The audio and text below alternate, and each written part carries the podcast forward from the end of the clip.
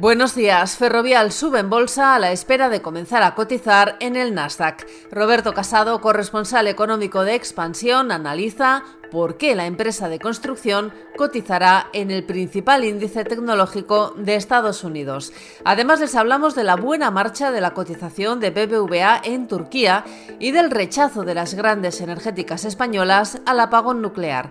También les desvelamos que dos abogados lideraron las transacciones empresariales más destacadas en España el año pasado y les hablamos de la posibilidad de que Mario Draghi presida el Consejo Europeo en sustitución de Charles Michel. Ferrovial avanzó otro 1% ayer en bolsa tras conocerse el inicio oficial de los trámites para que sus acciones coticen en el Nasdaq en el primer trimestre del año. Roberto Casado, corresponsal económico de Expansión, buenos días.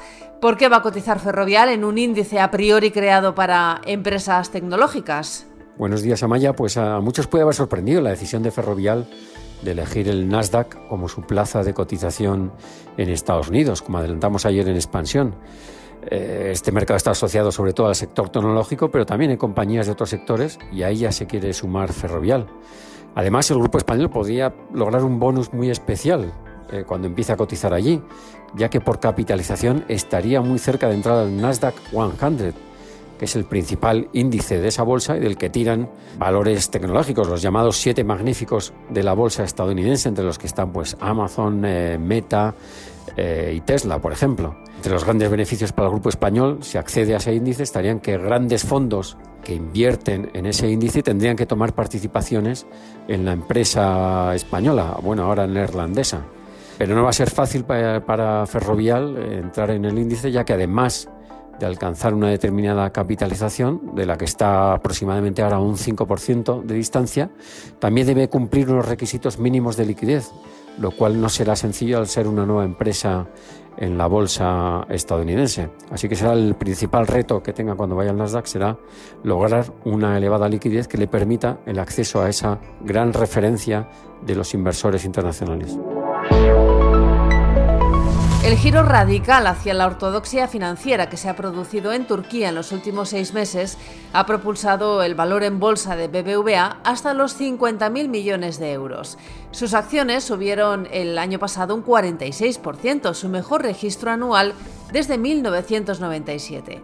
Garanti ha dejado de ser una rémora para el valor bursátil de la entidad española por primera vez, gracias a las políticas financieras puestas en marcha por la nueva gobernadora del Banco Central, Jafice Galle Erkan.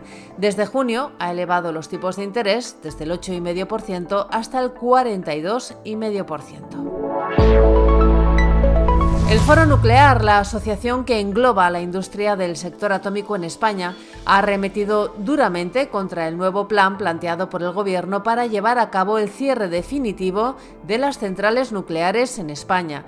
La asociación, que está encabezada por las grandes eléctricas españolas, como Iberdrola, por ejemplo, considera que el plan contempla sobrecostes millonarios que no han sido consensuados con el sector y soluciones técnicas como el almacén geológico profundo para enterrar los residuos que se alejan de las recomendaciones de Bruselas. El foro plantea mantener la continuidad de las centrales. Hoy también les contamos que dos abogados, socios de Baker McKenzie, lideraron las transacciones más destacadas que protagonizaron empresas españolas en 2023. Son Juanjo Corral y Antonio Morales. Además, esta madrugada Samsung ha comunicado que espera un beneficio operativo de 1.949 millones de euros en el cuarto trimestre de 2023, lo que supondría una caída interanual del 35,03%. Y el módulo Peregrine, que ayer hacia la Luna, no podrá llegar a su destino porque solo le quedan 40 horas de combustible. El módulo tenía por delante un viaje de 46 días para llegar a la superficie lunar y convertirse en la primera nave estadounidense en alunizar desde 1972. El líder del Partido Popular, Alberto Núñez Feijóo, reúne este mediodía a sus varones en una semana determinante, cuando se debaten las enmiendas a la totalidad a la ley de amnistía, el gobierno se somete a una votación clave y España entra en una nueva precampaña electoral, la de los comicios gallegos. Y además Iberia volverá a reunirse con comisiones obreras y UGT para seguir negociando e intentar llegar a un acuerdo sobre el futuro de los trabajadores. Ambos sindicatos se encuentran entre los convocantes de las jornadas de huelga que finalizaron ayer en los servicios de asistencia en tierra de la compañía. Y en la bolsa el IBEX subió ayer un 0,44% y superó los 10.200 puntos que perdió a principios del mes pasado.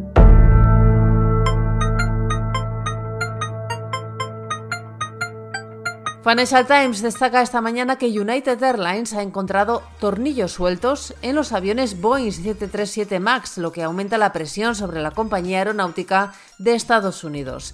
Y el diario británico revela también que Mario Draghi se encuentra entre los posibles candidatos a suceder a Charles Michel como presidente del Consejo Europeo. La dimisión de Michel ha abierto un proceso de negociaciones del que formaría parte el ex primer ministro italiano y expresidente del Banco Central Europeo.